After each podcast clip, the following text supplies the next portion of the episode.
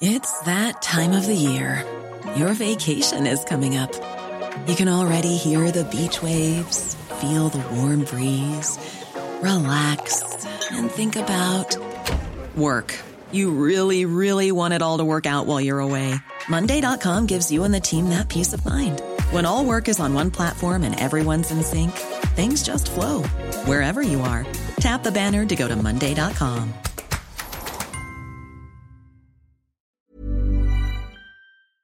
Heraldo Radio. La HCL se comparte, se ve y ahora también se escucha. Inicia. Las noticias de la tarde con Jesús Martín Mendoza en Heraldo Radio.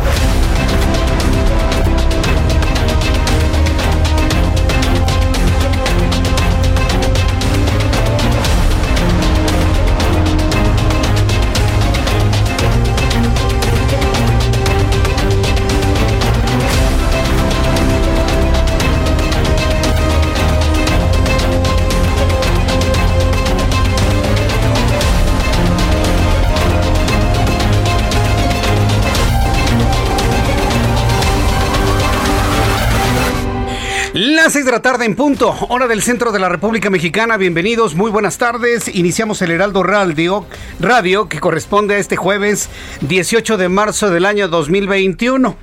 Hubo un tiempo en el que muchos recordaban que la expropiación petrolera y no sé qué. Hoy ha sido un día más que regular Sí le voy a informar lo que se dijo sobre el tema, pero le tengo información mucho más importante esta tarde aquí en el Heraldo Radio, en transmisión en directa a toda la República Mexicana. Súbale el volumen a su radio.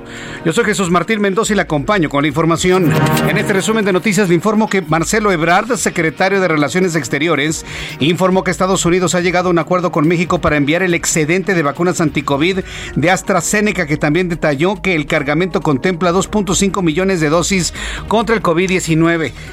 Es interesante que se comprometan 2.5 millones de vacunas de Estados Unidos de AstraZeneca, la misma vacuna que está empezando a ser suspendida en otros países del mundo por su posible, posible subrayo, relación con casos de trombosis.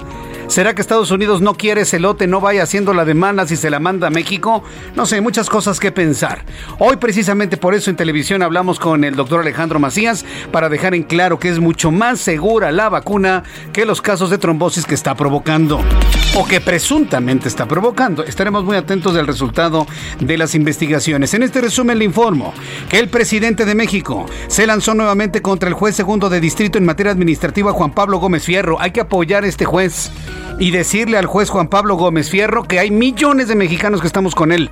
Millones, somos millones que ya no queremos esta forma como está haciendo las cosas. Ya sabe usted quién decirle al juez que somos millones de mexicanos, sí, millones. Así como hubo millones que votaron por él, hay millones que jamás votaríamos por él. Eso me queda completamente claro y esa es una verdad completamente clara, ¿no? Bueno, pues arremetió el presidente, lo está intimidando, lo quiere doblar a Juan Pablo Gómez Fierro por la suspensión de la reforma a la ley de la industria eléctrica. Ya aseguró que en 10 días antes de emitir la primera suspensión, los magistrados del círculo lo corrigieron por otra resolución similar, por lo que amenazó con enviar este caso como elemento de prueba al Consejo de la Judicatura. Lo, fíjese nada más cómo amedrenta el presidente a los jueces, cómo los amedrenta. Esto es increíble. Esto solamente está ocurriendo en este país. Esto no sucedía desde tiempos de Ordaz y Echeverría. Esto no sucedía. Estamos 40 años en retroceso en este país. No le voy a presentar el audio de, Andrés Manuel López Obrador en este momento. Lo haremos más tarde. Para nada más que sea una sola vez, ¿no? Suficiente tenemos con una sola vez. Además, el gobierno federal anunció a través de un mensaje de Twitter que a partir de mañana 19 de marzo impondrá restricciones al tránsito terrestre en sus fronteras norte y sur para prevenir la propagación de COVID-19. Esto sí es interesante, hay que reconocerlo. También informo que el juez décimo primero de Distrito de Amparo en materia penal en la Ciudad de México negó una suspensión de la orden de aprehensión en contra del expresidente del PRI capitalino Cuauhtémoc Gutiérrez de la Torre, el enorme hombre que nadie sabe dónde está, eso es lo que dicen, que está acusado de trata de personas y asociación delictuosa, delitos por lo que se encuentra en calidad de prófugo.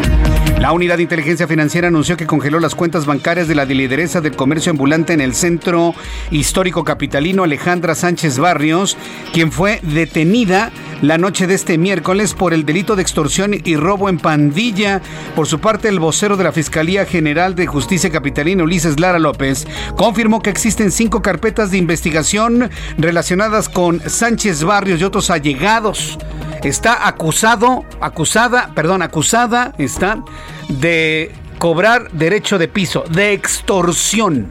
Y bueno, pues que hacen la detención de esta persona y bueno, en este momento se encuentra detenido. Ulises, eh, Ulises es lo que nos dice en estos momentos el vocero de la Procuraduría. Queremos informar a ustedes que a dicha persona y a otras más se les relaciona con al menos cinco carpetas de investigación en las que se denuncia que dicho grupo exigía el pago de cuotas o el denominado cobro de piso a diferentes comerciantes establecidos y ambulantes, así como a trabajadores de los mismos, a cambio de no afectar sus negocios ni su integridad física. De acuerdo con la indagatoria, el modus operandi de la organización que encabeza dicha mujer es llevar a cabo agresiones, hostigamientos y amenazas en contra de agremiados y a otros. No, pues eh, finalmente todo llegó a un límite y las denuncias de extorsión por parte de esta persona llegaron a su fin y que la detienen. Vamos a ver de qué manera sus abogados eh, defensores la defienden. Autoridades de Francia anunciaron, con, anunciaron un nuevo confinamiento para París y otras regiones. No para el COVID, no para el coronavirus. Nuevo confinamiento en París y otras regiones. La medida comenzará a surtir efecto a partir de mañana viernes a la medianoche durante al menos un mes para intentar aplacar una tercera ola de coronavirus que tiene a los hospitales otra vez al borde del colapso. México tendrá una tercera oleada, lo más seguro es que sí, después de las vacaciones de Semana Santa, y que, y que conste que lo estamos diciendo ahora. ¿Qué le quiero decir con esto? Que en este instante, personas, familias que están planeando irse de vacaciones de Semana Santa y que me están escuchando y que están planeando irse de vacaciones, dentro de tres semanas o cuatro semanas, algunos de sus integrantes va a estar muerto por COVID-19. No estoy exagerando, ¿eh? No estoy exagerando. Y si alguien piensa que exagero, bueno, pues entonces vuelvan a escuchar esto que estoy diciendo el 18 de marzo, para que las personas que regresen en la semana de Pascua y se hayan enfermado de COVID y luego algunos mueran, Luego no me digan que no se los advertimos. Quien esté planeando hacer vacaciones en cualquier lado en, la República Mexicana se expone de una manera importante a contagiarse de COVID y acuérdense que en este país se mueren 9 de cada 100 contagiados. Yo no quisiera que esto lo esté escuchando alguien que en un mes vaya a estar fallecido finalmente por haberse confiado, haber sido de vacaciones, contagiarse de COVID y morir. No me gustaría que esté alguien escuchando el programa y que en un mes ya no tenga vida. Sería lamentable, sobre todo cuando estamos haciendo la advertencia. Vean lo que está pasando en Europa. Francia con nuevo, eh, con nuevo confinamiento. En la información deportiva le doy a conocer que el Comité Olímpico Mexicano dio a conocer esta tarde que ya se inició el proceso de vacunación contra COVID-19 de los deportistas que se preparan para los Juegos Olímpicos de Tokio, que sí va a haber Juegos Olímpicos de Tokio. Hoy Roberto San Germain va a estar con nosotros para que nos informe cómo van todos estos preparativos para esta competición de Tokio 2021. Son las 6 de la tarde con 7 minutos hora del centro de la República Mexicana. Voy con nuestros compañeros corresponsales en la República Mexicana. Toda la información de los estados. Empiezo con Gerardo García, corresponsal en el Estado de México. Adelante Gerardo, ¿qué información nos tienes? Jesús Martín te saluda a ti al auditorio. Un nuevo ataque del crimen organizado y el primero de este año se registró en la zona sur del Estado de México. Un convoy de personal de la Secretaría de Seguridad y la Fiscalía General de Justicia eh, fue emboscado con saldo de 13 uniformados asesinados. La agresión violenta se dio en la zona de Llano Grande, en Coatepec, Harinas, en Tierra Caliente, después del mediodía. El convoy realizaba labores de patrullaje en la región ante el combate de grupos delictivos que operan en la zona sur en la escena del crimen eh, quedaron ocho policías estatales y cinco policías de investigación. En al menos dos audios que fueron filtrados quedó grabado la intensidad de las detonaciones durante esta emboscada. En los mismos elementos pedían refuerzos para que llegaran a Llano Grande de Coatepec, Harinas. En un video los titulares de la Secretaría de Seguridad y la Fiscalía General de Justicia del Estado de México confirmaron, confirmaron la muerte de tres elementos, crimen al que advirtieron responderán con toda la fuerza y con el respaldo de la ley. El titular de seguridad de la seguridad mexiquense, Rodrigo Martínez eh, Celis, eh, señaló a un grupo del crimen organizado como el responsable y calificó el hecho violento como una afrenta contra el Estado mexicano. Informó que en la región hay un operativo por tierra y aire para dar con los responsables. Destacó que la Guardia Nacional, el Ejército Mexicano, la Marina y el Centro Nacional de Inteligencia participan en el mismo. Aquí sus palabras. Hasta el momento se tiene información sobre el fallecimiento de ocho elementos de la Secretaría de Seguridad y de cinco elementos de la Fiscalía General de Justicia. Esta agresión es una afrenta contra el Estado mexicano. Responderemos con toda la fuerza y con el respaldo de la ley y la legitimidad. En este momento se realizan operativos tierra y aire conjuntos con el apoyo de la Guardia Nacional, la Secretaría de la Defensa Nacional, la Secretaría de Marina Armada de México y el Centro Nacional de Inteligencia, con el fin de ubicar y aprender a los agresores. Además, el titular del Ministerio Público Estatal, Alejandro Jaime Gómez Sánchez, eh, también eh, se pronunció sobre este sobre este tema, en donde dijo que eh, pues condenó y ofreció el apoyo a las familias de los servidores públicos. Señaló que la Coordinación General de Servicios Periciales y la Policía de Investigación llevan a cabo las diligencias necesarias para el levantamiento de los cuerpos y la recopilación de indicios y pruebas. En la zona continúa el operativo por parte de las autoridades y se prevé que todavía hay un segundo enfrentamiento. Correcto, Gerardo. Muy, muy atentos de toda esta información desde el Estado de México. Voy con Adriana Luna. Ella es nuestra corresponsal en Guadalajara, Jalisco. Adelante, Adriana, en este resumen de noticias. Gracias, querido Jesús Martín y auditorio. Buenas tardes. Decía la abuela, hay que portarse bien porque si no aguantamos este calor, el infierno menos. Esta será la peor temporada de sequía en las últimas décadas, advierten investigadores de la Universidad de Guadalajara. Vienen tres meses críticos. Los niveles de las presas en México rondan 20 a 60%. Solo en Guanajuato andan entre 70 y 85%. En el país, el 80% del territorio está seco. Aquí la voz de la académica Valentina Davidova. Al día de hoy ya es 80% del país con las condiciones de sequía. Jalisco es uno de los estados más afectados con sequía moderada a severa. Es decir, tenemos que sobrevivir tres meses ante las temperaturas más altas en condiciones completamente secas. Jesús Martín y Auditorio en la zona metropolitana de Guadalajara desde hace dos semanas ya se padecen cortes de agua en plena pandemia porque la presa Calderón está al 17% y el lago de Chapala ronda el 54% de su capacidad. Entonces se advierte situación crítica. Y actualmente la sequía es severa, en tres meses podría pasar a extrema, lo que además de afectar a la población impacta la producción agrícola y ganadera. Podrían repetirse incluso las afectaciones vistas en el país durante los años 90 cuando murieron reses, advirtieron los especialistas. Y claro, renglón aparte, los incendios forestales, Jesús Martín. Vaya, qué sequía. Mira, lo está, lo está viviendo el occidente del país donde tú estás, la zona centro, sur, sureste. Vaya sequía que tenemos. Hoy cayó una pequeña lluvia en la capital de la República. Espero que por allá también llueva ya pronto. Adriana Luna, es un lujo tenerte en nuestro programa de noticias. Te envío un abrazo.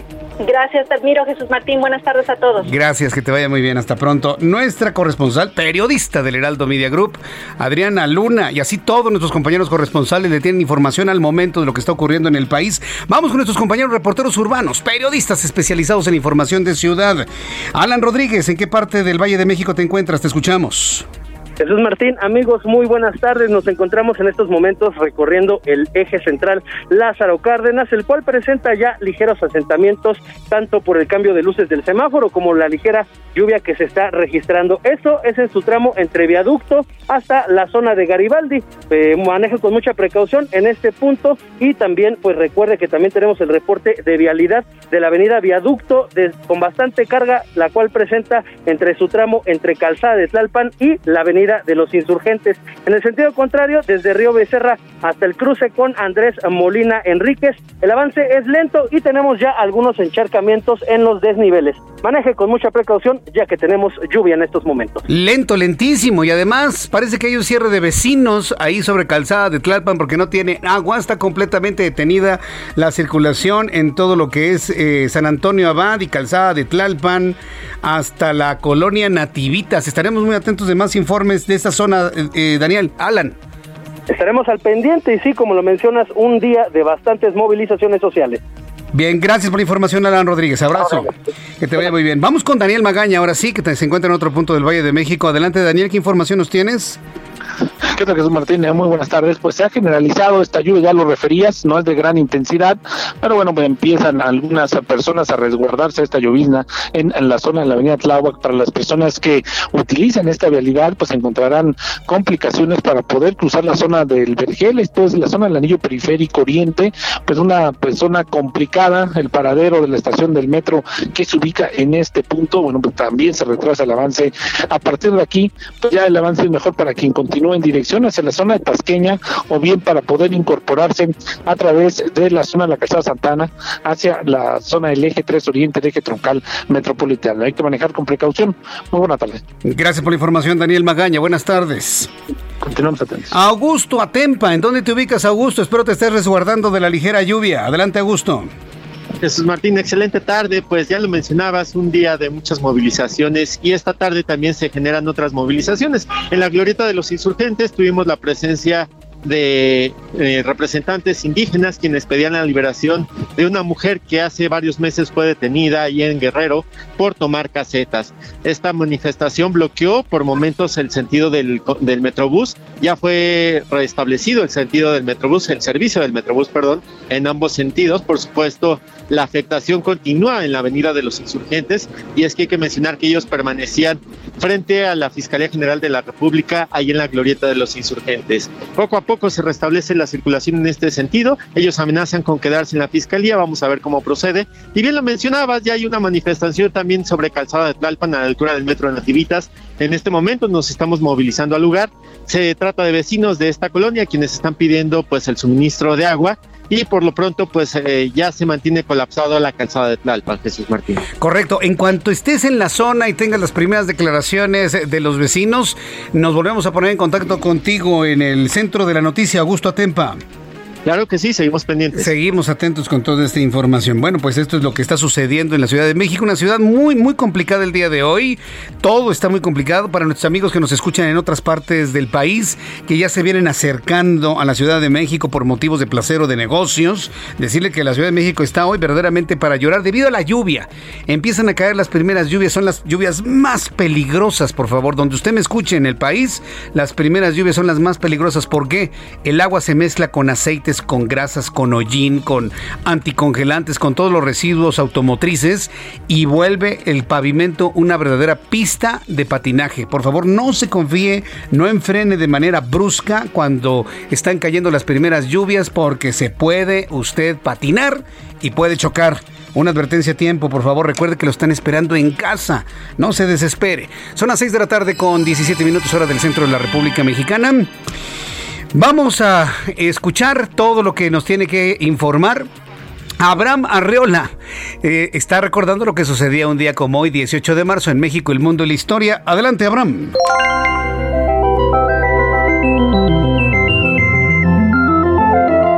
Amigos, bienvenidos. Esto es un día como hoy en la historia, 18 de marzo. 1825, el presidente Guadalupe Victoria ordena la creación del Museo Nacional. En 1938 es el aniversario de la expropiación petrolera decretada por el presidente Lázaro Cárdenas. Amigos, muchísimas gracias por sus comentarios en redes sociales. Prometo ya no hacer más ruidos extraños. Esto fue un día como hoy, Jesús Orlando en la historia. Muchísimas gracias. Gracias, Abraham Arreola. Ya te regañaron, ¿verdad? Yo, ya regañaron a Abraham Arreola. Pero mire, le voy a decir una cosa. Nadie como Abraham Arreola nos da un recuerdo, un efeméride de lo que sucedía como hoy tan original como lo hace él. Te mando un fuerte abrazo, mi querido Abraham. Es todo un artista, ¿eh? Y además eh, hace muchas cosas literarias que ya tendremos oportunidad de platicar con él en alguna oportunidad. Bueno, son las 6 de la tarde con 18 minutos, hora del centro de la República Mexicana. Vamos con el pronóstico del tiempo. Nos sorprendió una lluvia, así mire, tronó de repente un poquitito y luego cayó una lluvia que calificamos como lluvia ensuciacoches. Sí, porque de esta lluvia usted cree que... ¿Lavaste tu coche hoy? Gracias, Orlando. A ver, señores, para todos los que lavaron su auto el día de hoy, yo les agradezco que lo hayan lavado porque ya llovió. Necesitamos que llueva que llueva más. La verdad es que es una buena noticia el decirle que llovió. Si usted está atorado en el tránsito por algún encharcamiento y demás, mire, no se enoje. Más tristes vamos a estar el día que ya no caiga una sola gota de lluvia en, algunas zonas del planeta. Mejor, mire, cuando llueva, mejor darle gracias a Dios, darle gracias al cielo porque nos envía lluvia y tener un poquito de paciencia porque de verdad necesitamos que llueva. Está muy árida la capital de la República y otras partes del país en donde afortunadamente también ya cayó algo de precipitación pluvial. ¿Qué fue lo que ocurrió? Bueno, pues el Servicio Meteorológico Nacional, que depende de la Comisión Nacional del Agua, informa sobre el tránsito de este frente frío número 43, una masa de aire frío asociada y circulación anticiclónica, que tuvimos un proceso de condensación en la alta atmósfera. Viene el aire frío, se combina con el aire cálido y húmedo que hemos tenido durante los últimos días y nos cae lluvia. El paso del frente frío número 43 ocasionará su paso lluvias de fuertes e intensas en el sureste, centro, sureste y península de Yucatán. Durante esta noche y madrugada, frente frío número 43 recorre esta parte de la República Mexicana, ocasionando lluvias puntuales e intensas. En en donde será más destacada la caída de lluvia intensa será en Veracruz, en Oaxaca, en Tabasco, en Chiapas, muy fuertes en Campeche, en Quintana Roo y en Yucatán. La masa de aire frío que lo impulsa al frente provocará descenso de temperatura y nieblas en el noreste oriente del territorio nacional. Frente frío número 43 está sobre Yucatán. Masa de aire frío provocará ambiente con baja temperatura, bancos de neblina en la Sierra Madre Oriental y evento de norte en el Istmo y Golfo de Tehuantepec. Seguiremos también con los eh, eventos de intenso calor, sobre todo en las entidades del centro y occidente de la República Mexicana, para que usted lo tome en cuenta. ¿Cuál es el pronóstico del tiempo para el día de mañana? Amigos que nos están escuchando en Guadalajara, Jalisco, en este momento muy brillante el sol, alta contaminación en la zona de la Minerva. Saludos amigos que nos escuchan en el 100.3 de FM. Para el día de mañana una temperatura mínima de 9 grados, una máxima de 30, en este momento 29 grados la temperatura. En Monterrey otra vez tenemos mucha contaminación en la zona metropolitana de Monterrey tiene que ver con, con los incendios de la Sierra de Arteaga. Está cayendo hasta ceniza. Muy mala la calidad del aire, temperatura 23 grados, mínima 10, máxima 23. Y cuando digo muy mala calidad del aire, no es por exagerar, así está contemplado precisamente la calidad del aire. En Acapulco, Guerrero, 27 grados, temperatura mínima 22, máxima 29 para el día de mañana, soleadísimo. Bueno, pues es Acapulco, ¿no? Y aquí en la capital de la República se nos derrumbó la temperatura, andábamos entre 26, 27 grados, en este momento 18 por la lluvia que cae en algunos puntos de la capital del país. La mínima estará en 7, hará bastante frío durante la noche y la madrugada y mañana la máxima alcanzará 24 grados Celsius.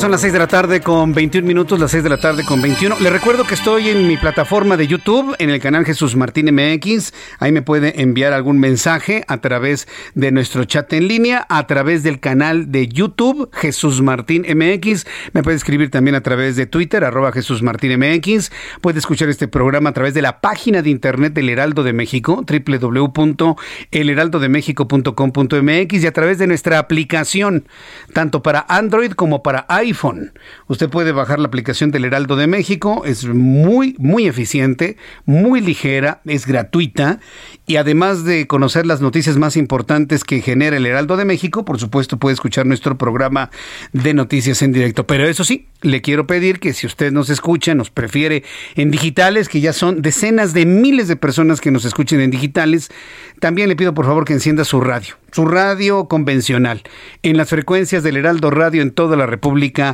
Mexicana. Es muy importante para todos nosotros. Encienda su radio también en las frecuencias del Heraldo Radio. Antes de ir a los anuncios, le comparto esta noticia que ha sorprendido a todos. Fíjese que un avión de Viva Aerobús presentó una grave falla en el tren de aterrizaje. En algunas imágenes que han llegado hasta nuestra mesa de trabajo se ven las ruedas delanteras botadas por allá lejos.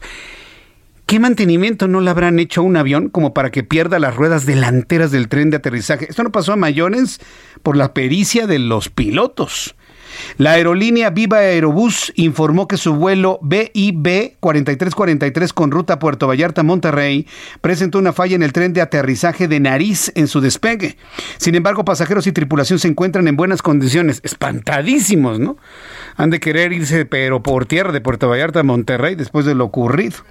La aerolínea señaló que se encuentran revisando las alternativas para que los usuarios puedan efectuar su viaje a la brevedad posible hacia Monterrey. A través de un comunicado, la empresa informó que ante los hechos se activaron inmediatamente los protocolos correspondientes para este tipo de situaciones junto con las autoridades aeronáuticas y dependencias aeroportuarias, garantizando la seguridad de los pasajeros y de los miembros de la tripulación en todo momento. Añadió que la aeronave se encuentra en revisión, se encuentra en mantenimiento por parte de su equipo de expertos, las autoridades aeronáuticas y dependencias aeroportuarias. Bla, bla, bla, bla, bla. Señores, ¿por qué se le cayó la rueda de enfrente al avión?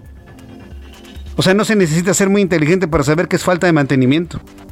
Si ustedes en Viva Aerobús o cualquier aerolínea mexicana o internacional no tienen para hacer mantenimiento, no vuelen, señores. Es un asunto de ética elemental.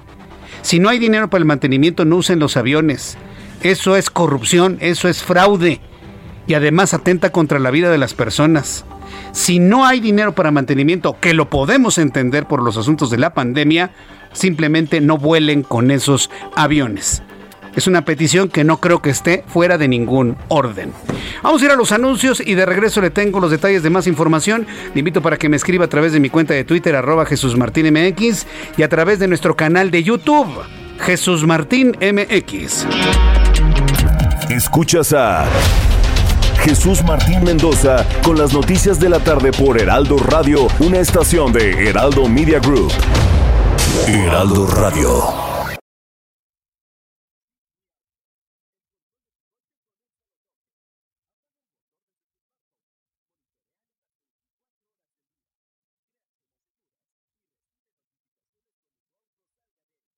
Heraldo Radio. La HCL se comparte, se ve y ahora también se escucha.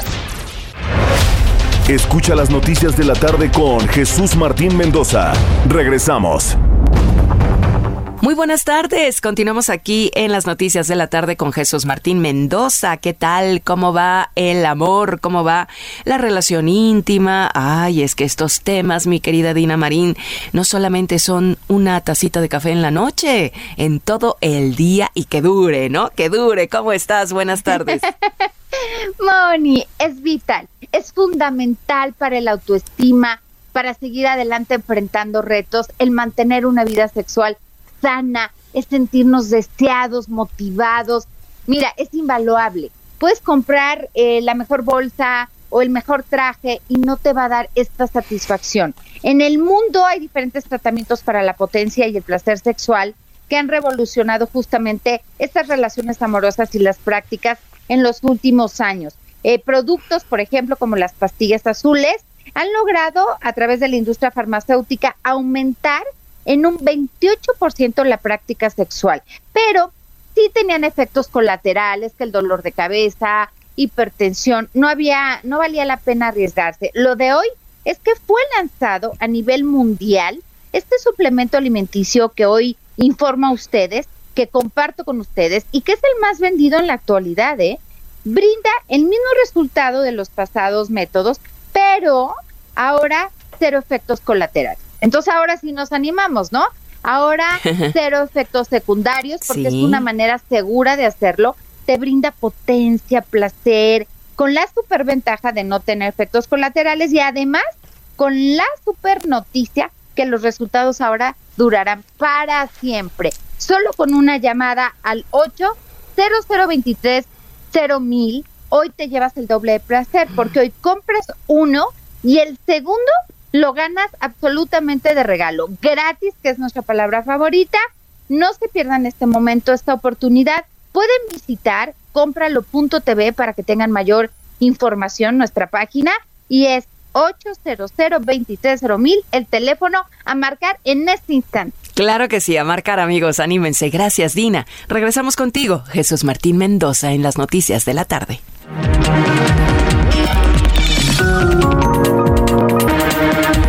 La tarde con 32 minutos, hora del centro de la República Mexicana. Bueno, durante el corte comercial con nuestros amigos de YouTube, platicando sobre el asunto del, del problema del tren de aterrizaje de este avión de Viva Aerobús que iba de Puerto Vallarta a Monterrey.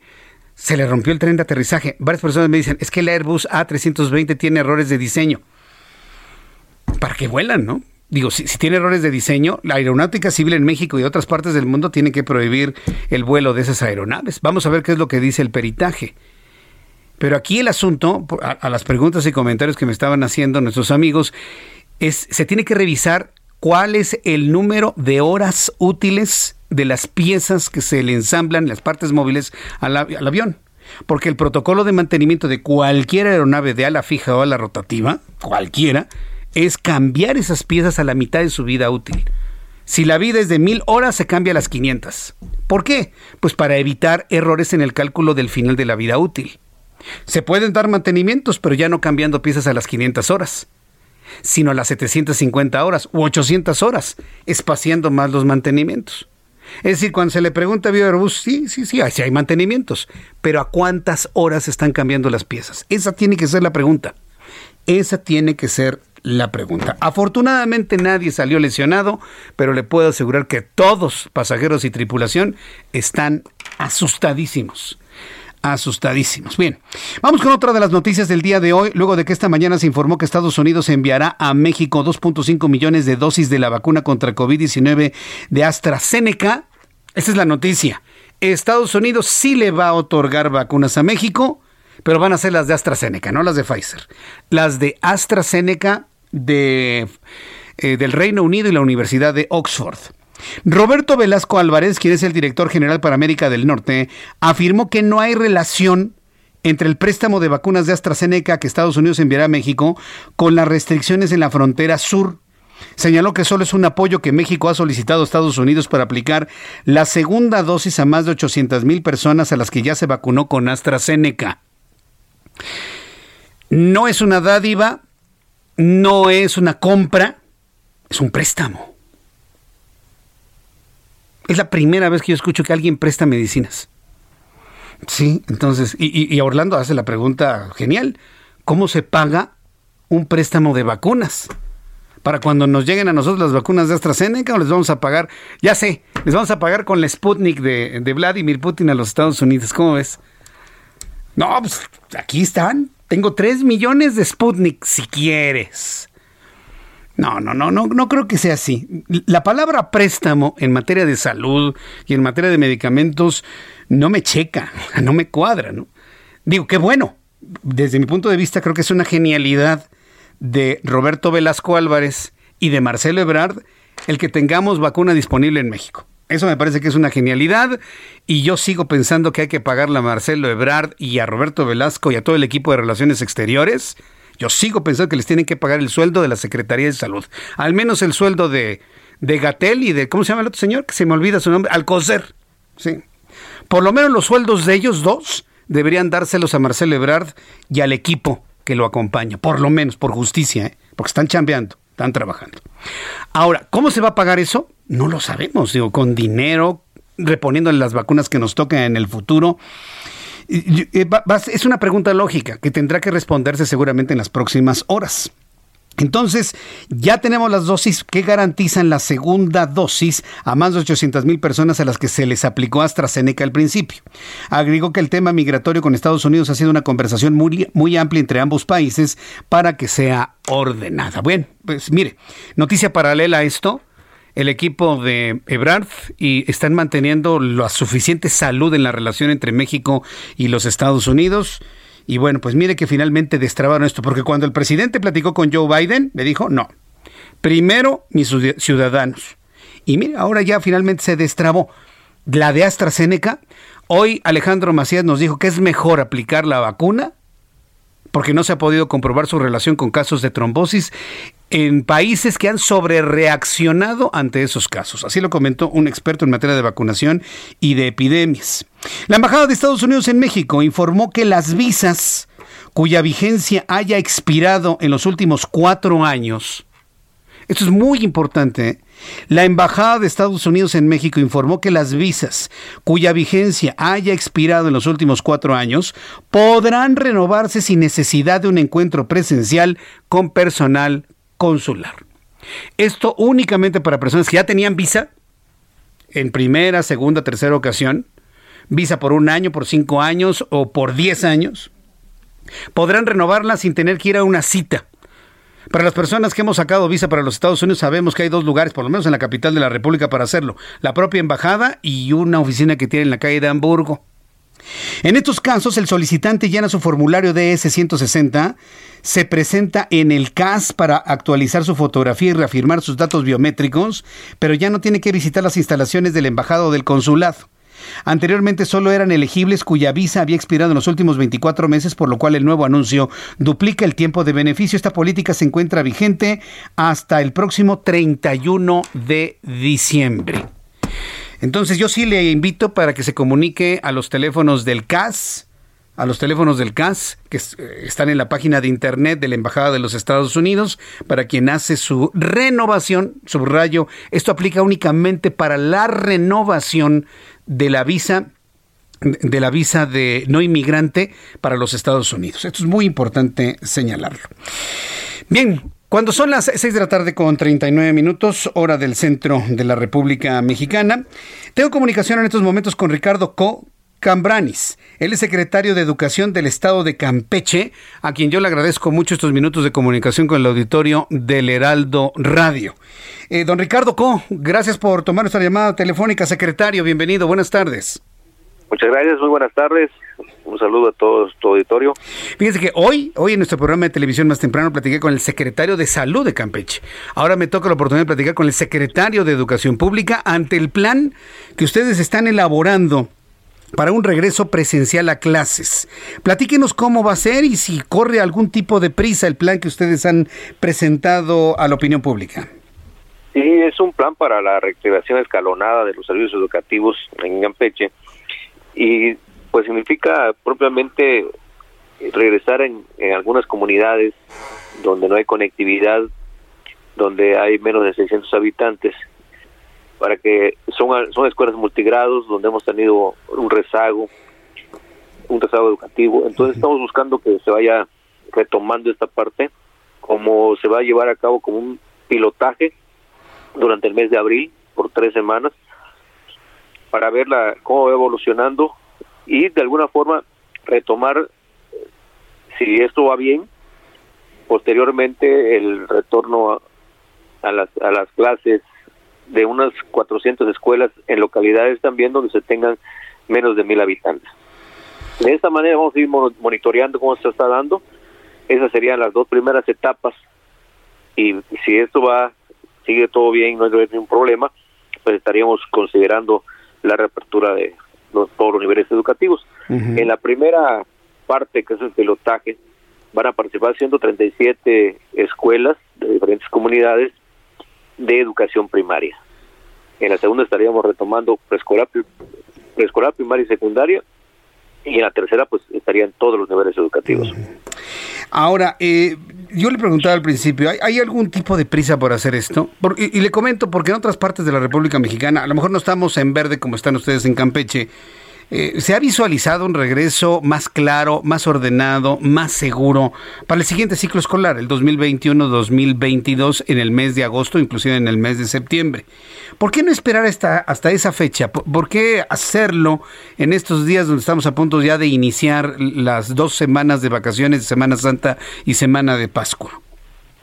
Sí, en realidad estamos viendo que hay rezago en algunas comunidades y lo que estamos buscando es de que pues es una medida propiamente de equidad, de inclusión, que donde el alumno tenga la oportunidad de, poder retroalimentar esto que de alguna forma en lo que son las localidades donde tenemos comunicación, pues se ha rezagado y se pretende pues, de alguna manera retroalimentar los aprendizajes de sus alumnos con todos los cuidados, con todos los cuidados que se están.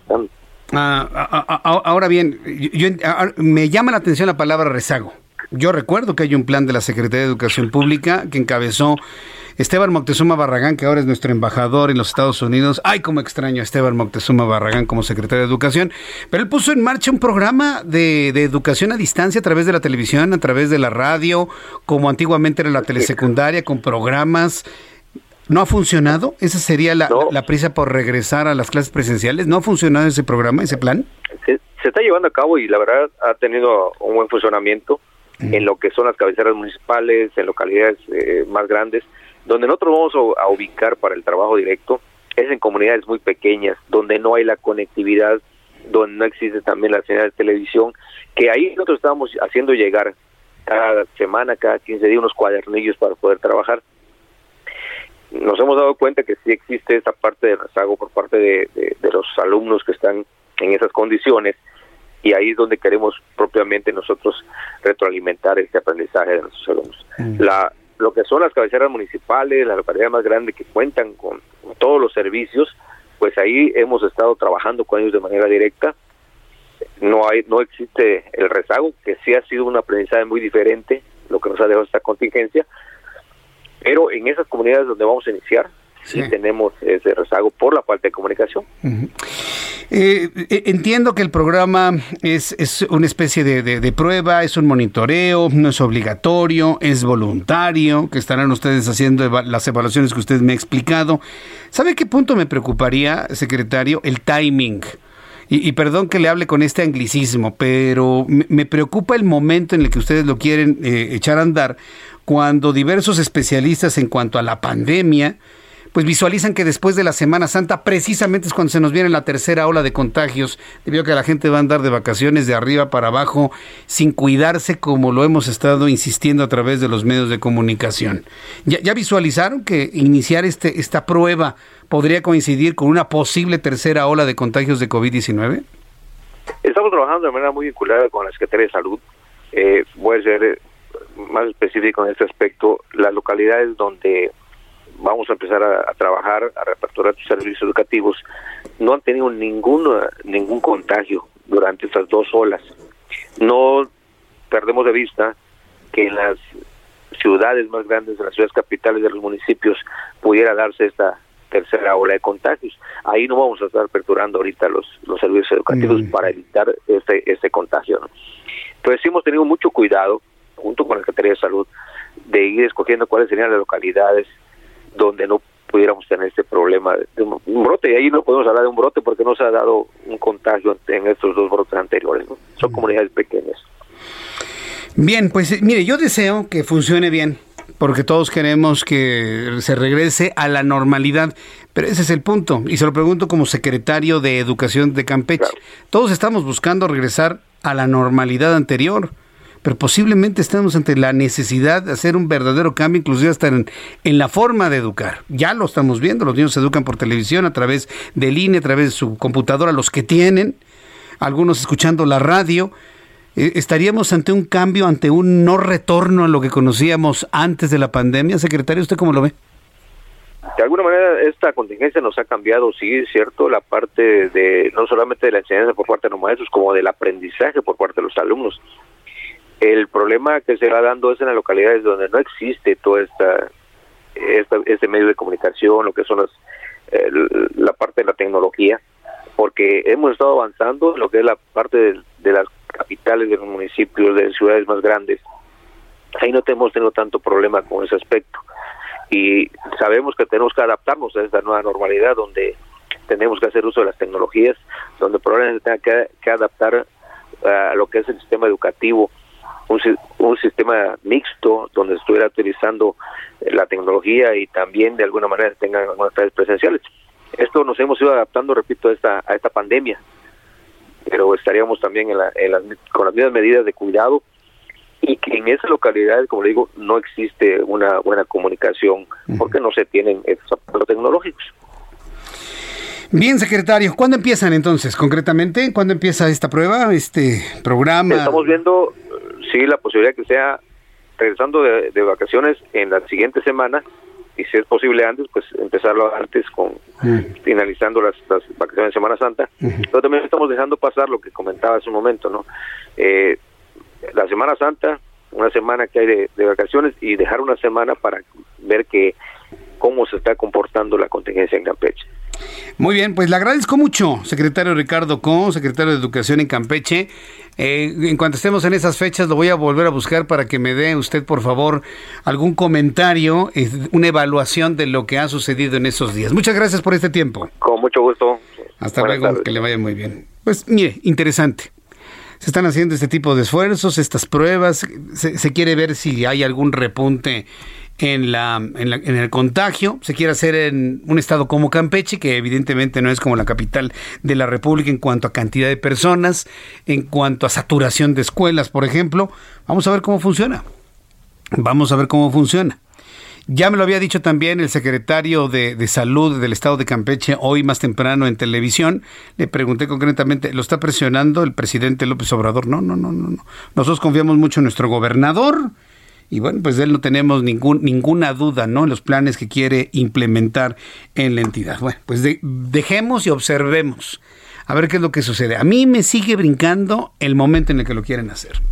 Cuando se nos viene la tercera ola ¿Y qué nos comentó Ricardo? No, pues es que aquí no, no se ha incrementado ni en la primera ni en la segunda ola.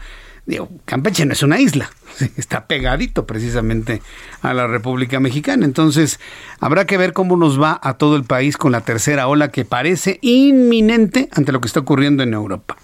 Y aquí con las vacaciones de la Semana Santa. Se lo dije al inicio, lo vuelvo a decir. Tristemente en este momento me están escuchando personas que posiblemente dentro de un mes, un mes y medio ya no estén con vida porque se van a contagiar en el viaje que quieren hacer. Y no le voy a meter miedo, le estoy diciendo el riesgo al que usted se está exponiendo. Habrá personas que se vayan de vacaciones, se contagien, se enfermen y se mueran. Por eso lo estoy diciendo, porque si este comentario ayuda a que alguien dé marcha atrás y salve la vida, mire, créame que habremos cumplido con parte de nuestra tarea de informar. Son las 6.49. Las 6 de la tarde con 40 minutos hora del centro de la República Mexicana.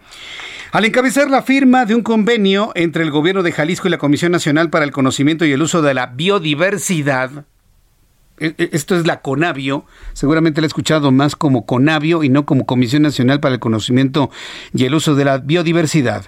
El gobernador del estado de Jalisco, Enrique Alfaro, aseguró que la federación, los estados y los municipios deben tener voluntad para apoyar de manera activa en la conservación de los recursos naturales.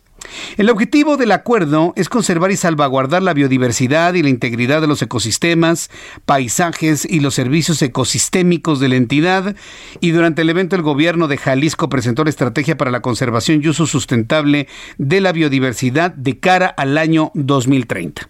Le voy a presentar las declaraciones que hizo hoy el gobernador constitucional del estado de Jalisco, Enrique Alfaro. Esta idea tan, tan discutida sobre cómo hacer compatible el crecimiento económico con eh, la agenda de sustentabilidad puede lograrse si hay voluntad eh, de todos los involucrados. Eh, en el mismo sentido, me parece de la mayor relevancia el esfuerzo que hemos hecho para iniciar procesos de ordenamiento territorial a escala regional, es decir, para trascender esta idea de que los límites administrativos de un municipio pueden ser los referentes para hacer el ordenamiento del territorio con criterios de cuidado y de protección del medio ambiente. Esto es lo que comentó el gobernador del estado de Jalisco, Enrique Alfaro. Ya son las 6 de la tarde con 51 minutos hora del centro de la República Mexicana. Quiero informarle que en unos instantes estaré en contacto, en unos instantes estaré en contacto con mi compañero Augusto Atempa. Él ya nos informaba de este bloqueo de vecinos en Calzada de Tlalpan, el cual continúa. ¿Lo tenemos? Augusto Atempa, estamos escuchándote desde Calzada de Tlalpan, aquí en la capital del país. ¿Cómo van las cosas? Jesús Martín, pues sigue cerrada la circulación para todos los automovilistas que van hacia el sur de la ciudad utilizando calzada de Tlalpan. Los están desviando hacia el eje 5, hay que tenerlo en cuenta, o bien utilizar vías alternas, que podría ser la avenida Universidad, que podría ser Doctor Berti, para poder llegar hacia el sur de la ciudad. Y es que estos vecinos son vecinos de distintas colonias que ubican, eh, bueno, la zona de Nativitas, es la colonia Américas Unidas, la colonia Periodistas, quienes mencionan que desde hace dos meses se quedaron sin agua, están explicando que pues eh, por las mañanas le llega el, líquido, perdón, pero le llega a contagotas. Entonces ellos ya están desesperados, llevan dos meses buscando un diálogo con el alcalde de esta alcaldía de Benito Juárez, no lo tienen y por eso están cerrando este paso. Eh, eh, déjame decirte una cosa, Augusto, yo no entiendo por qué los vecinos de este de esta ciudad nunca han entendido, nunca, y digo han porque yo sí, este, y lo he explicado en mil veces, que las alcaldes no tienen nada que ver con el asunto del agua. Es el sistema de aguas de la Ciudad de México, es una entidad del gobierno central. ¿Por qué, ¿Por qué están con el error de decirle al alcalde, eh, Santiago Taboada lamentablemente no puede hacer nada con el asunto del agua más que mandarles pipas. Pero el agua por los tubos es un asunto del sistema de aguas de la Ciudad de México. ¿Por qué no lo entienden estos vecinos, Augusto? No, y espérate, Jesús Martín, que viene todavía esta época, ves que en Semana Santa se va a recortar el suministro y son varias las, las colonias las que van a sufrir este corte y se prevé que una de ellas en las de Benito Juárez, por lo que pues habrá más molestia por parte de los vecinos. Pues bueno, pues eh, como yo veo que los vecinos no tienen la brújula de dónde poner su queja, en este momento le estoy informando al sistema de aguas de la Ciudad de México que les abran las llaves, porque ¿sabes también qué es lo que pasa? Vecinos de otras colonias cierran las compuertas, cierran las llaves para tener más presión. ¿Sabías qué pasa eso? Es increíble. A lo mejor eso es lo que está pasando en la zona. Estamos en México, Jesús Martín, y es todo posible. Eh, todo es posible. A ver si tienes oportunidad de acercarte a los vecinos para que te digan qué es lo que han hecho, qué es lo que no han hecho y compartirles esta información que hemos comentado al aire aquí en el Heraldo Radio. Gracias, Augusto Tempa. Regresaremos contigo más tarde.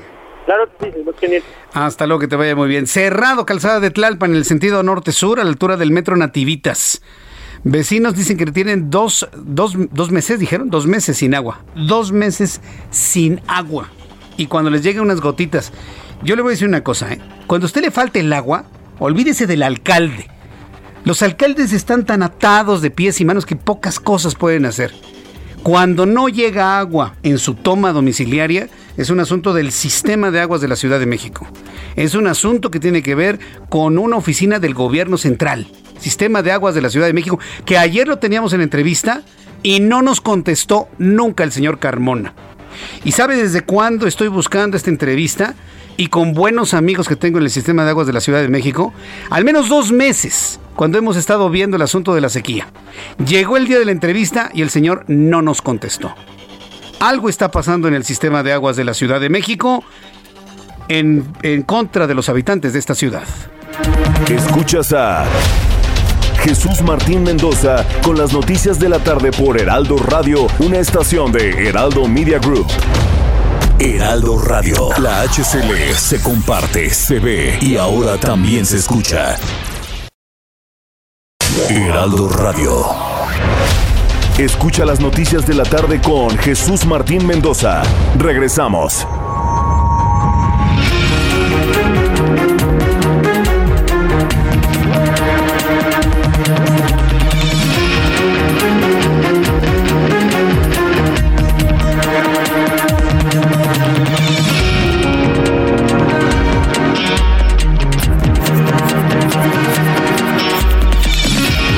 En punto, hora del centro de la República Mexicana, le presento un resumen con las noticias más, más importantes.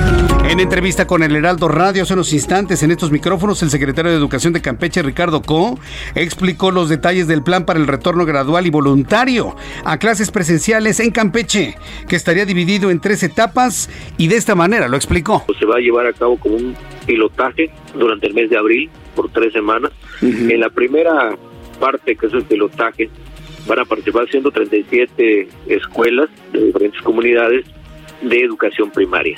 En la segunda estaríamos retomando preescolar, preescolar primaria y secundaria y en la tercera pues estarían todos los niveles educativos.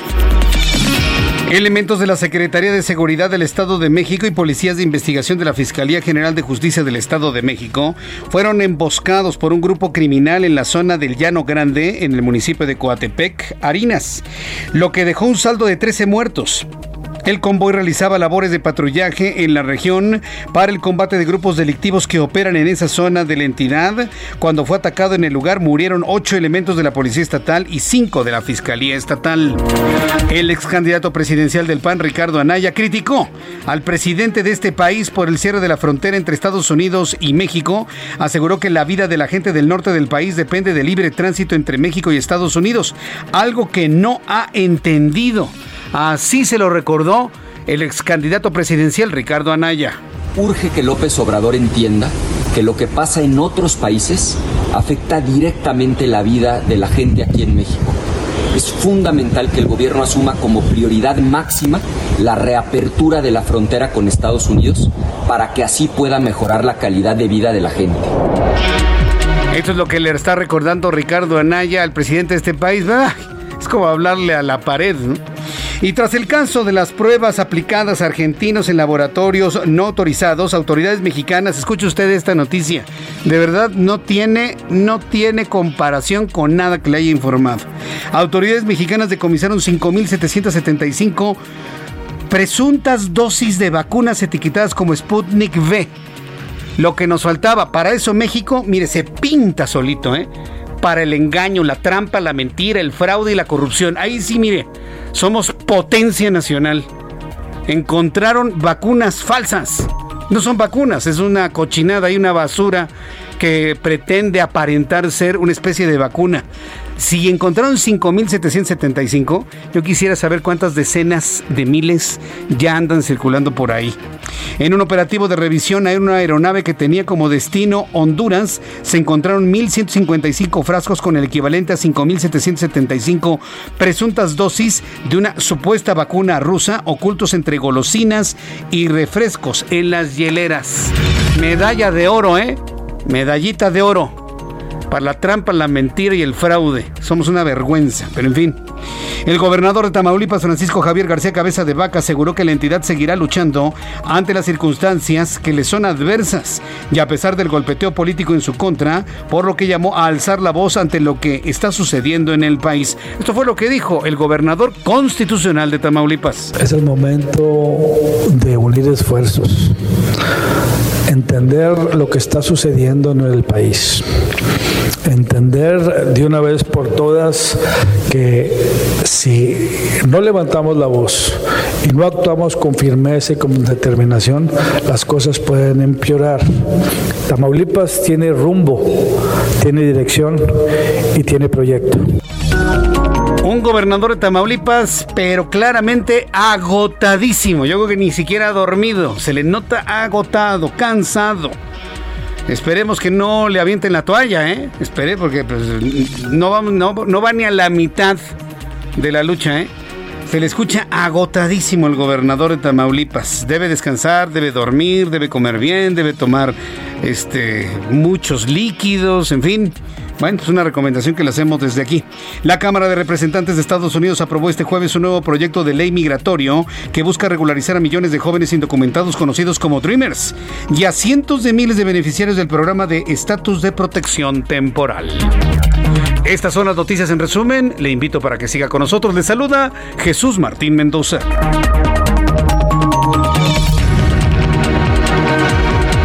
Son las 7.5, las 19 horas con 5 minutos, hora del centro de la República Mexicana. Quiero enviar un caluroso saludo a nuestros amigos que nos ven y escuchan en Houston, Texas. Gracias por estar con nosotros a través de la plataforma de Now Media News. Gracias por estarnos viendo, estarnos escuchando y seguirnos como todos los días.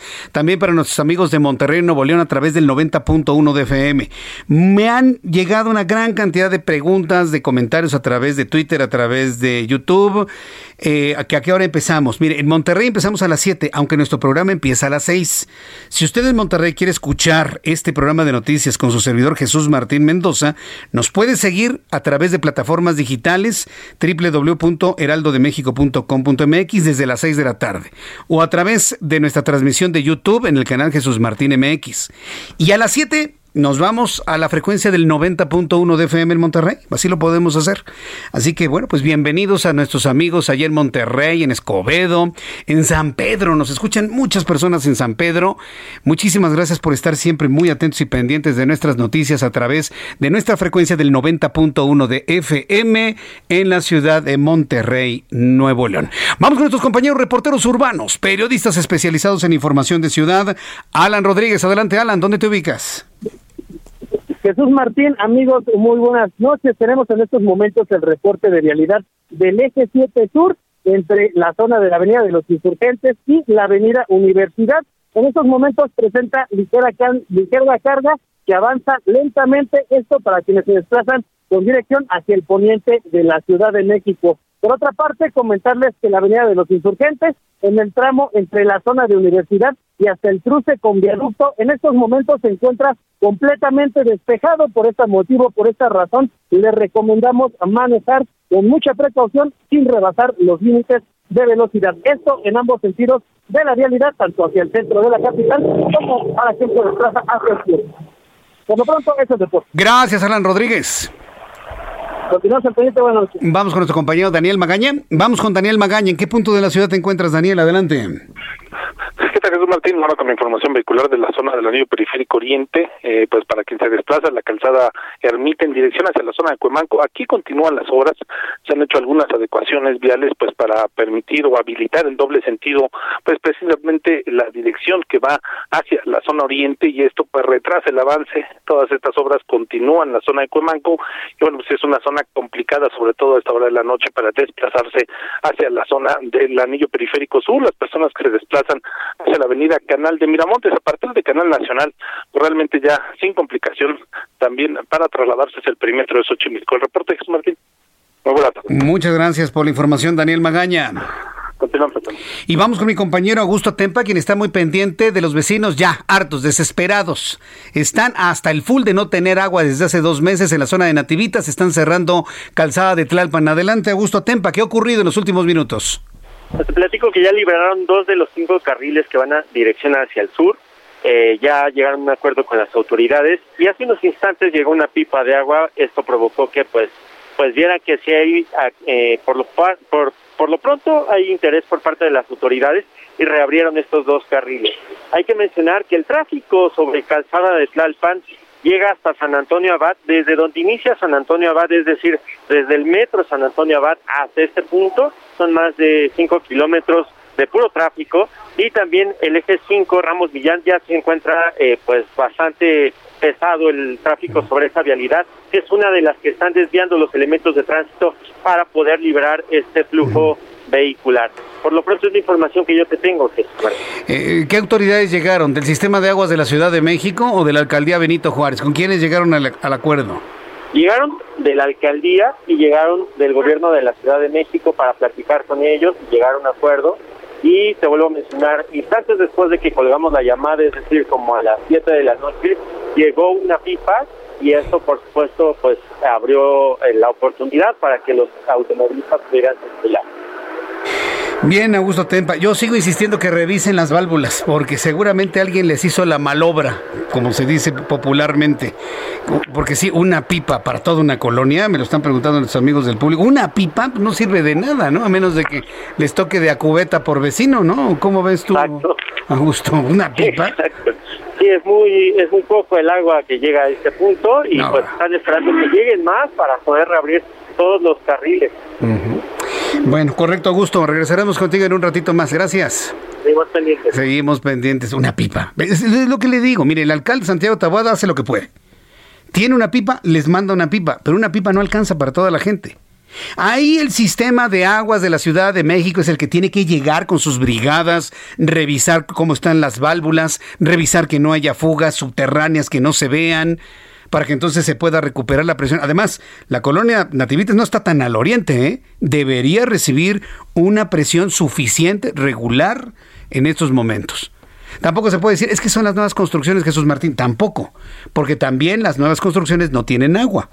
Entonces, que revise el sistema de aguas de la Ciudad de México, que se pongan a chambear, que se dejen de estar visualizando a ver quién queda en qué puesto, que se pongan a trabajar, se necesita la gente ahí, las brigadas revisan todas las líneas de agua, revisando las válvulas, yo sigo insistiendo, revisen válvulas, tengo la sospecha que les cerraron las válvulas de las colonias aledañas.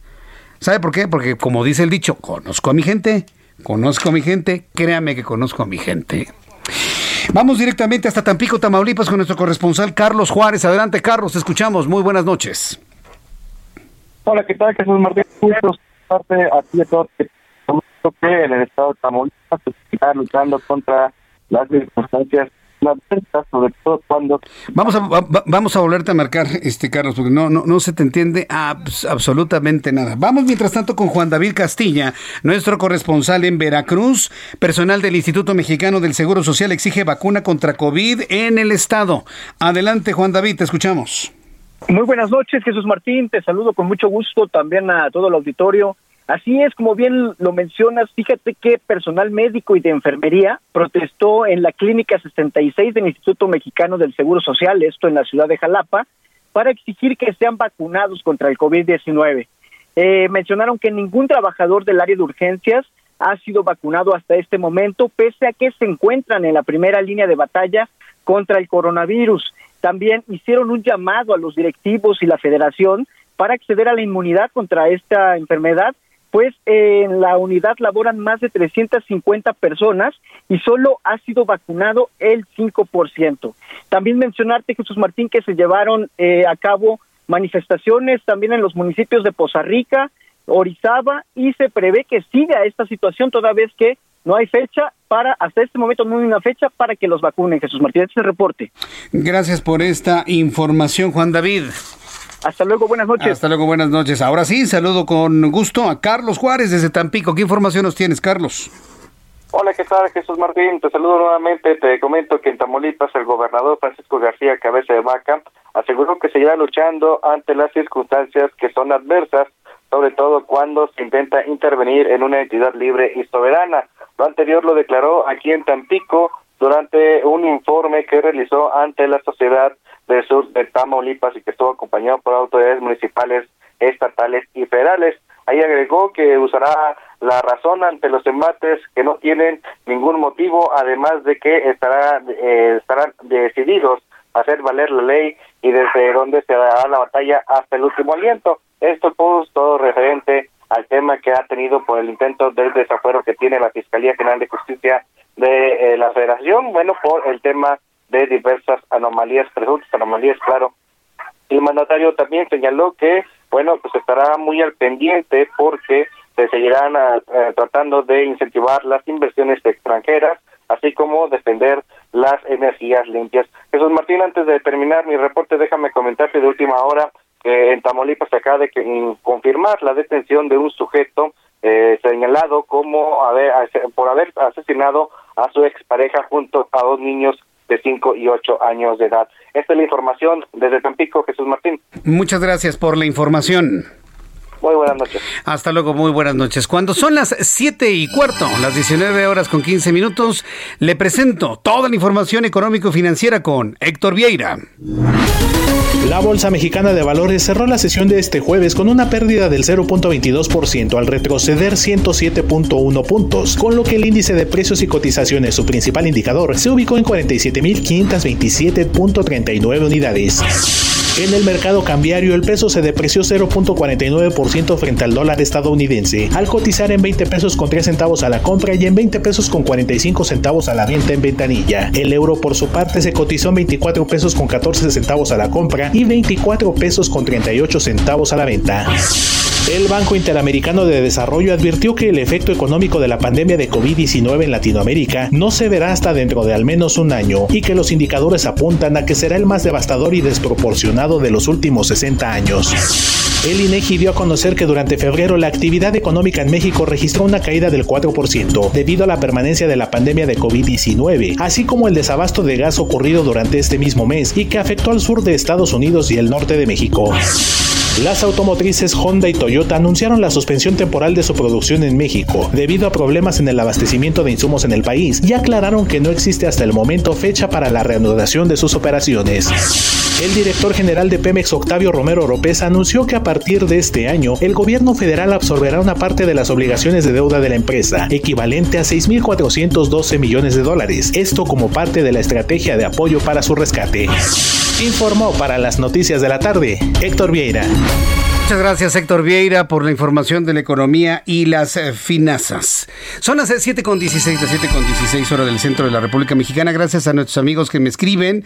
A José Escorza, dice unas amistades que viven en Bosque de Aragón. Me comentan que hay eh, legretotes de... ¿Qué es esto? Ah, de obradoristas y no toda la gente apoya a este personaje. Sí, claro.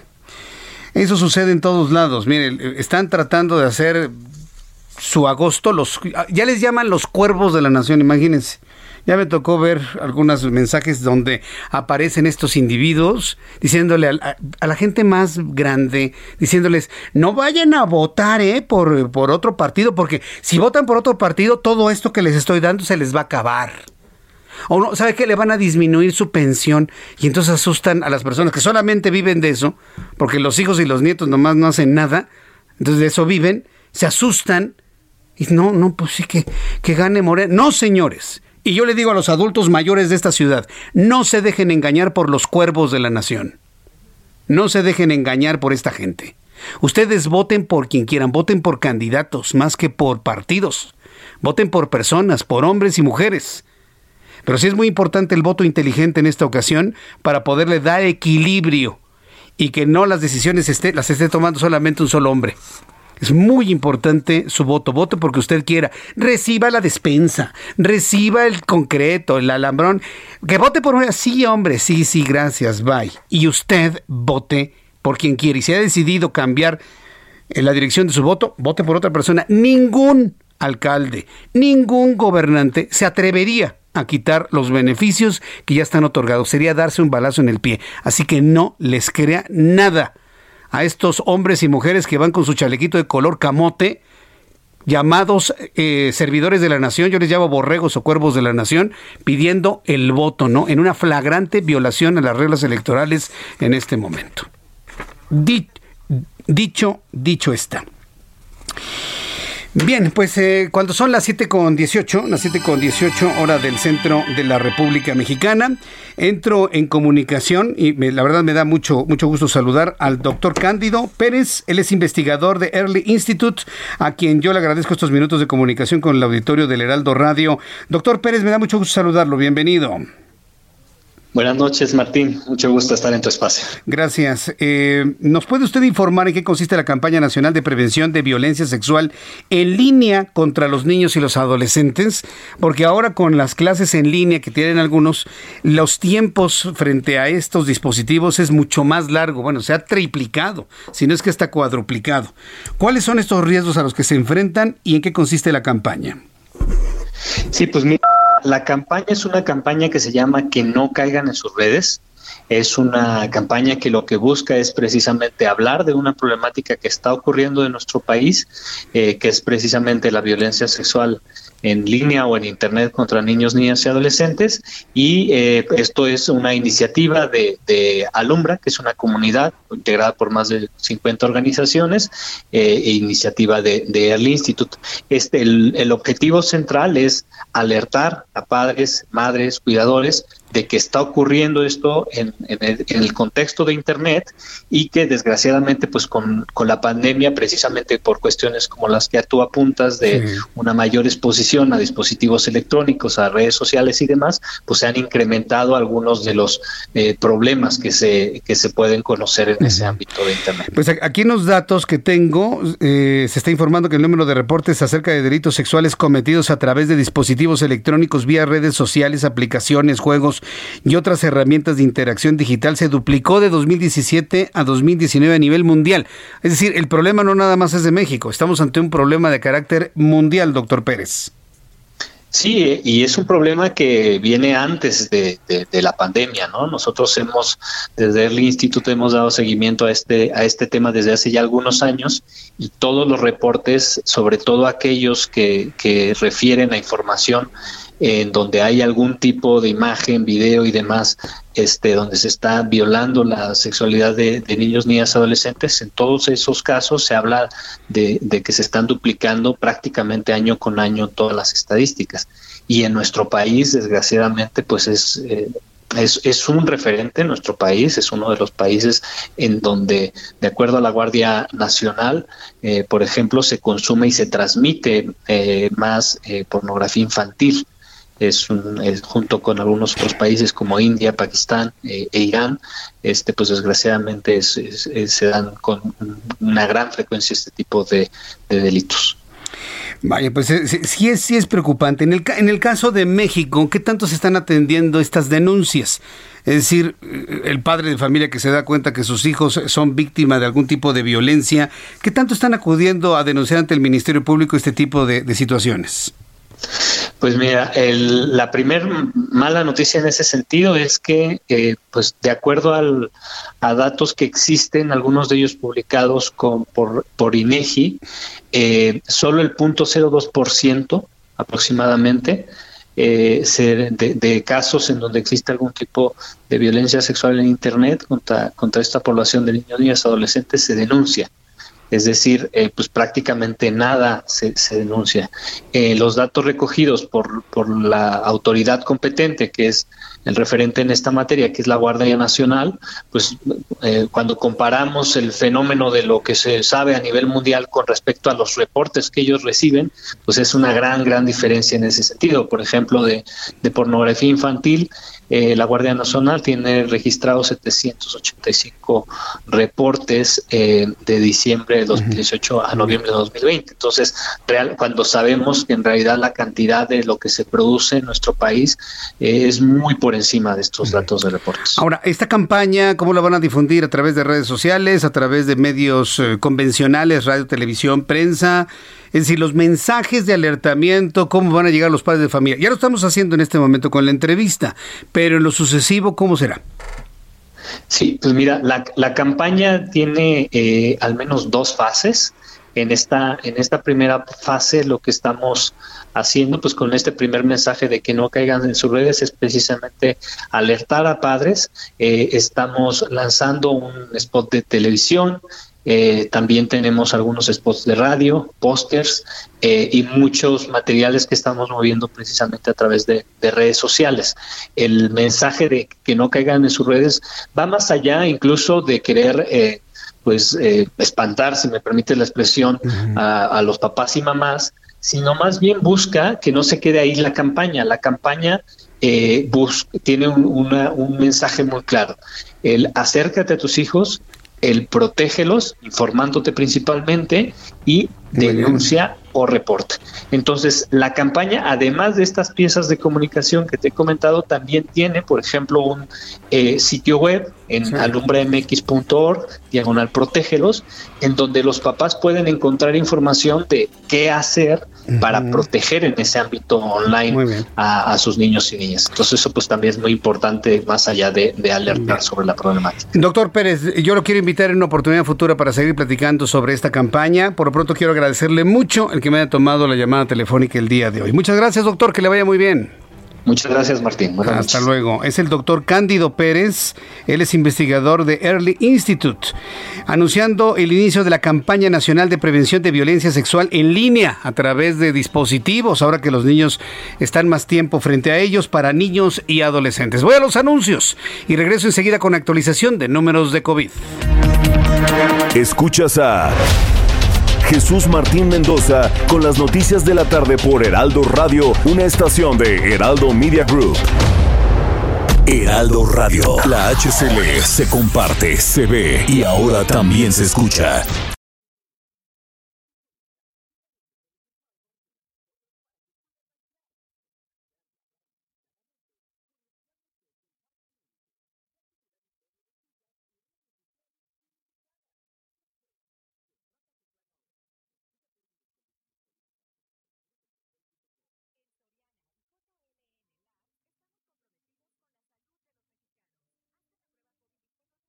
Heraldo Radio. La HCL se comparte, se ve y ahora también se escucha. Escucha las noticias de la tarde con Jesús Martín Mendoza. Regresamos.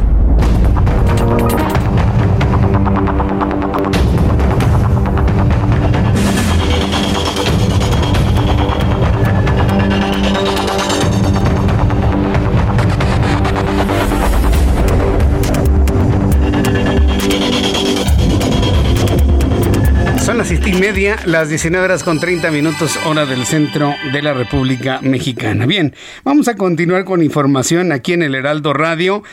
Vamos con mi compañero Augusto Atempa, que ha estado muy atento del bloqueo de vecinos de la colonia Nativitas en Calzada de Tlalpan.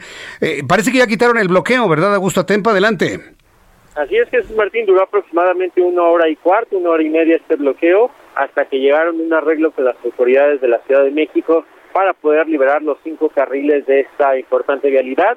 Ya poco a poco está fluyendo el paso vehicular, hay que mencionar que el proceso quedó bastante afectado, la fila por lo menos llega de aquí, de Nativitas hasta Viaducto, así que hay que tomarlo en cuenta y hay que tener mucha paciencia para circular. ¿Cómo terminó este, este problema? Pues bueno, las autoridades decidieron mandar varias pipas de agua para que pues estos vecinos pudieran liberar la vialidad y pues ya en estos momentos el tránsito hacia el sur de la ciudad empieza a fluir lentamente. Bien, bueno, pues pero el rezago, ¿cuántos kilómetros me dijiste? ¿Como cinco o seis kilómetros de rezago vehicular?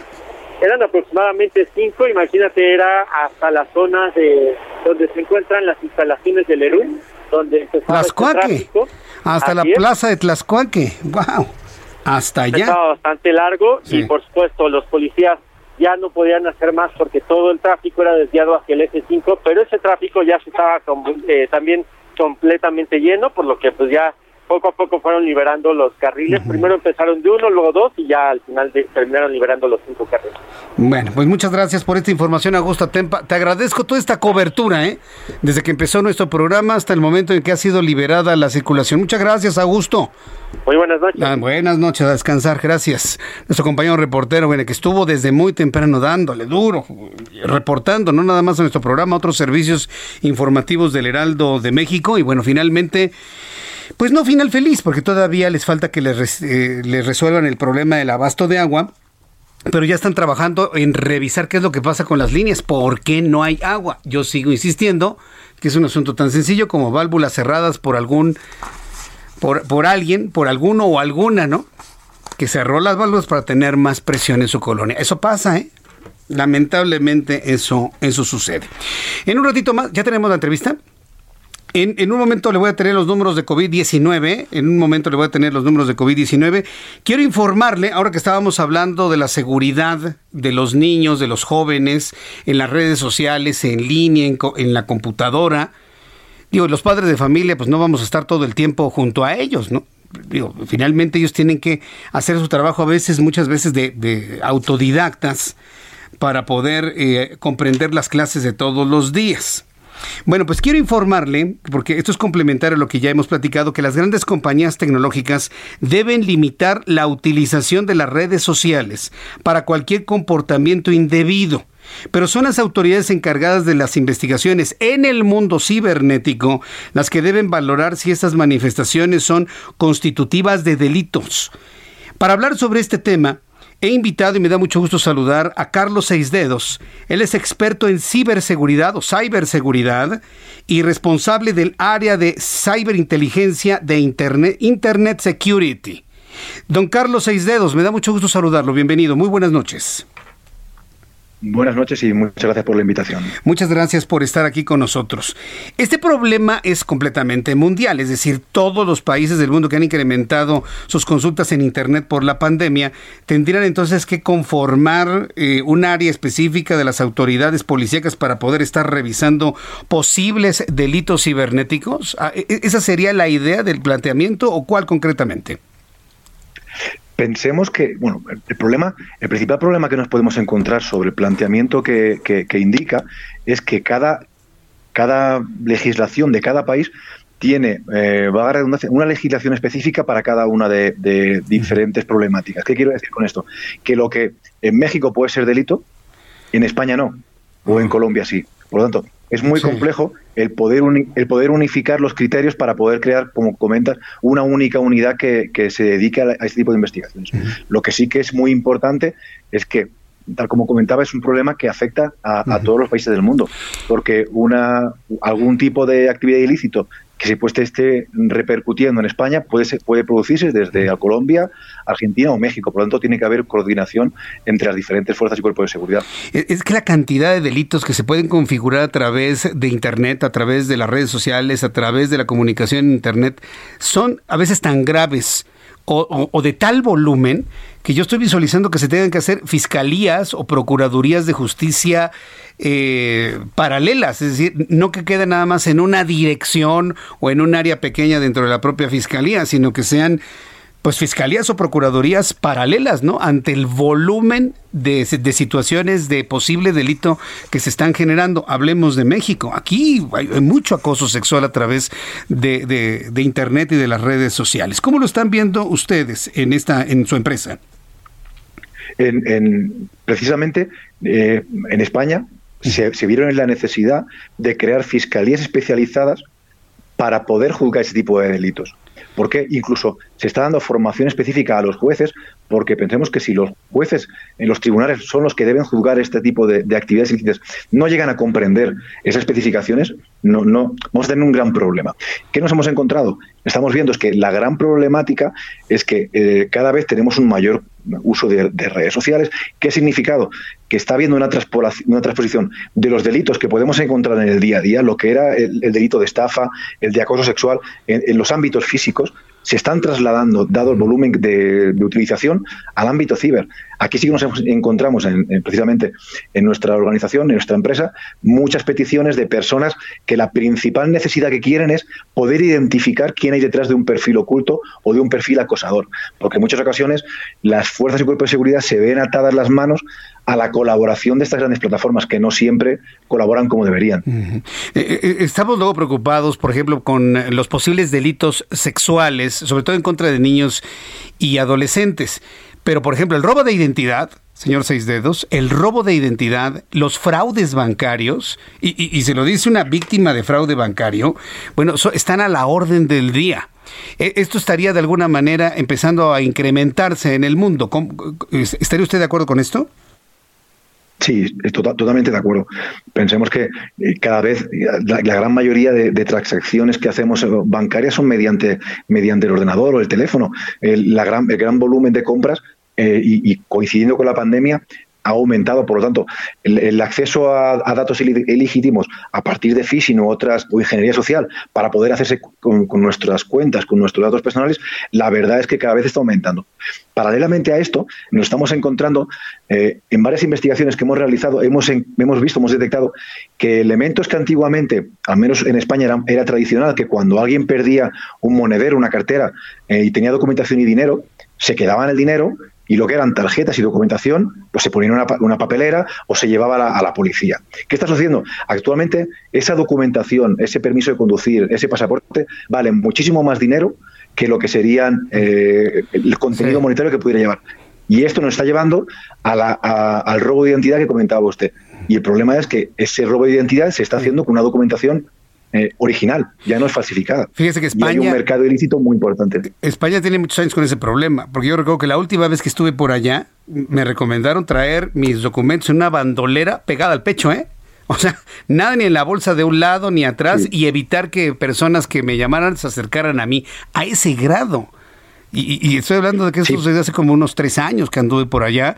Y sí, documentos en la bandolera pegados al pecho y evitando que la gente cuando uno iba como transeúnte en las calles se acercara, porque sí se acercan muchos, oye que te vendo esto, oye que el otro aquello, y sí, es muy complicado y creo que esto ahora se ha estado complicando mucho más. Creo que tenemos mucho trabajo por hacer y esto, estos delitos se están complicando en el mundo entero, señor Seis Dedos. Sí, la verdad es que En el caso específico que comenta de, España, sí que eh, tenemos esa problemática de, de, los furteros que llamamos nosotros a estas personas que, que dentro de, las, zonas más turísticas, bueno, pues aprovechan estas aglomeraciones para poder cometer ese tipo de delitos. ¿Qué nos hemos encontrado también? Que ahora, como por la pandemia y el, el, coronavirus y esa distancia, esa distancia social, esa, esa criminalidad se está desviando y está accediendo, en este caso, pues ha habido un aumento a criminalidad relacionada con el, con el mundo informático, ¿no? con el mundo ciber, que es como, comentábamos. Entonces, eh, pensemos que, es como todo. ¿no? En este caso, eh, los malos, pues igual que pasa con la energía, ni se destruye ni se crea, se transforma. En este caso, la ciberdelincuencia, los delincuentes se están transformando en ciberdelincuentes. De, compártanos, por favor, señor Seis Dedos, una página de internet en donde el público pueda conocer más sobre este tema. ¿Tienen ustedes alguna página, algún correo, redes sociales, Facebook, Instagram, para conocer más sobre ustedes, por favor? Pues, pues tengo eh, precisamente eh, una a partir de mi de la, cuenta de Twitter, por ejemplo, o Instagram, eh, muy de Instagram, de, LinkedIn, Carlos Seis Dedos, tal, tal cual, podrán localizarme a mí y a mi empresa, que es arroba auditors o arroba Carlos Seis Dedos, y a partir de ahí cualquier tipo de duda, sugerencia, cualquier cosa que puedan necesitar podrán contactar conmigo y podré por ayudarle en lo que pueda. Sí, porque toda la información que nos ayude a estar más seguros mientras navegamos, mientras estamos en internet en las redes sociales, siempre será muy valiosa. Señor Carlos Seis Dedos, gracias por estar con nosotros el día de hoy aquí en el Heraldo Radio. Que tenga usted muy buenas noches. Buenas noches a vosotros y gracias por la oportunidad de, poder compartir conocimiento con vosotros. Que le vaya muy bien, hasta pronto. Bueno, pues ahí, ahí están las, las recomendaciones en torno a este asunto. Mire, son las 7.41. Antes de ir con el ingeniero, vamos con números de COVID, ¿no? Vamos con los datos de COVID-19. La Secretaría de Salud ha dado a conocer hace unos instantes los números para el día de hoy correspondientes a este 18 de marzo del año 2021.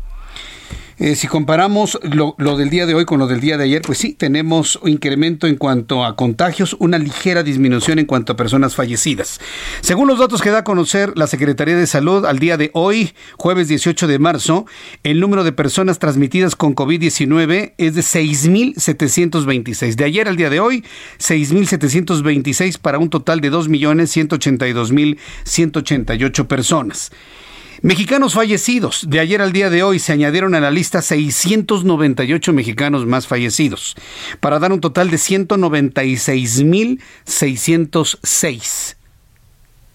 ¿Se acuerda cuando este impresentable de apellido Gatel dijo que 60.000 muertos era un escenario muy catastrófico? Yo no sé cómo tiene cara. Yo no sé cómo Gatel tiene cara para todavía presentarse en una conferencia de prensa y aparecer en medios de comunicación. Yo no sé cómo tiene cara cuando prácticamente está cuadruplicando la cantidad que él consideró como muy catastrófico. ¿Cómo tienen cara, no? La cara la han de tener dura, ¿no? 698 mexicanos muertos para un total de 196.606. El porcentaje, el índice de letalidad, el porcentaje de letalidad está en 9.00%, igual que ayer. Un poquitito, si abrimos en las milésimas, un poquitito arriba, no es representativo, es eh, igual que ayer, 9.00% el índice de letalidad en México por COVID-19. Cuando son las 7.43, hoy es jueves, como todos los jueves. Información de cambio climático con el ingeniero Carlos Álvarez Flores, presidente de México Comunicación y Ambiente. Ingeniero Carlos Álvarez, bienvenido al Heraldo Radio. ¿Cómo están? Muy buenas noches, Jesús Martín. Qué gusto. Nuevamente, ¿verdad? Ahí va, en exclusiva. A ver, venga. Nunca nadie, otra vez, ¿eh? Nunca nadie, otra vez. Estamos haciendo historia. Seabrook, la Asociación Civil eh, Seabrook, que es el Centro de Investigación sobre Biodigestión, Residuos y Composta, Agua y Energía, junto con la OFEC, que es eh, la organización en favor de la economía circular. En este caso, Jorge Chaín y Alfredo Alegría, colegas, amigos, y mi organización México Comunicación y Ambiente, y otros investigadores, como el doctor Luis Raúl Tobar Galvez del CIEMAD, del POLI, como Alfonso Espitia Cabrera de la UAM, expertos, como algunas empresas como FADIM, como eh, otras empresas que se me escapa ahorita, pero es un grupo, somos un grupo de expertos, ¿verdad? Vamos a regalarles, así, regalado, a los candidatos a estos cuatro mil y tantos cargos a elección popular que va a haber en la elección del 6 de junio. Me refiero a regidores, presidentes municipales, diputados locales y diputados federales y también los gobernadores. Les vamos a regalar un curso básico para que ellos conozcan y sepan lo que pues nos falta, nos falta mucho. Estoy hablando de la gestión de los residuos sólidos urbanos, del agua. Ahorita que hablabas del agua, ¿eh? vamos a regresar al agua. Te prometo que la semana que viene vamos a hablar todas, vamos a hablar cinco o más, ¿no? Veces del agua. Ya te dije un día aquí y lo vuelvo a repetir. Si de algo se va a morir la Ciudad de México, es por, el agua, agua. por supuesto. Aunque nos estemos ahogando en basura, no, el agua energía, fertilizante orgánico y la economía circular. Les vamos a dar un curso básico de una hora diaria, tres días. O sea, vamos a decir martes, miércoles y jueves. Se los vamos a dar en horarios accesibles a los candidatos, porque como van a andar muy ocupados, supongo yo, en campaña, en la noche se los podemos dar, ¿verdad? Por en línea. ¿Me explico? Vamos a hacer el programa todos nosotros, ¿verdad? Jorge Chajín, eh, el propio Alfredo Alegría, tu servidor, los expertos, los eh, investigadores, ¿verdad? Y les vamos a dar rápidamente un curso básico. ¿Para qué? Pues para que conozcan, porque no conocen. Acuérdate. Pero ya no quieren temas- ir a la escuela, ingeniero. No, no, lo que pasa es que, acuérdate que para ser diputado, pues lo único que necesitas es haber nacido en México. Eso es todo. Nada, nada más. No, no están pidiendo títulos de maestría ni de... No, no, no, no, no, no, para nada. Cualquier mexicano... em, yo quisiera que dijera otra cosa, ¿verdad? Los requisitos de candidatos deberían ser que aprueben, en el caso de los presidentes municipales, tres años que estén en el- un instituto nacional de capacitación Ajá. para que estudiaran y presentaran un examen. Y el que no pase el examen no puede ser candidato a, a presidente municipal, por ejemplo, o a diputado, o a gobernador. El que quiera ser gobernador, a mi juicio, debería pasar seis años en un, en un instituto nacional para que se le plantee todo y que curse y que pase el examen y entonces sí puede ser candidato. Pero eso, pues eso es un sueño. Por eso nosotros, en este momento en el que no hay mm, nada gratis, bueno, pues nosotros vamos a regalar, así como regalamos la app, la aplicación para separar la basura, cosa que nadie ha hecho, nosotros ya lo hicimos, es la primera en el mundo, oílo bien, la primera en el planeta, nadie ha hecho eso. De manera que yo invito, ahora sí, a todos los candidatos, a estos cuatro mil y tantos aspirantes, son más, son veinte mil los que van a aspirar, Sí. o sea, son más de 20 mil. Pero bueno, nosotros vamos a hacerlo en línea, va a ser gratuito, gratuito, para que aprendan, conozcan y sepan los fundamentos básicos de los graves problemas que tenemos hoy en este país que no están resueltos. Nosotros lo hacemos con mucho gusto. Luego me dijeron, oye ingeniero, pero ¿por qué se lo regala a esos señores? Bueno, pues es que si les cobro lo que les deberíamos cobrar por el curso, pues les- nos tendrían que pagar 10 mil pesos cada uno de ellos. Y no nos van a pagar 10 mil pesos.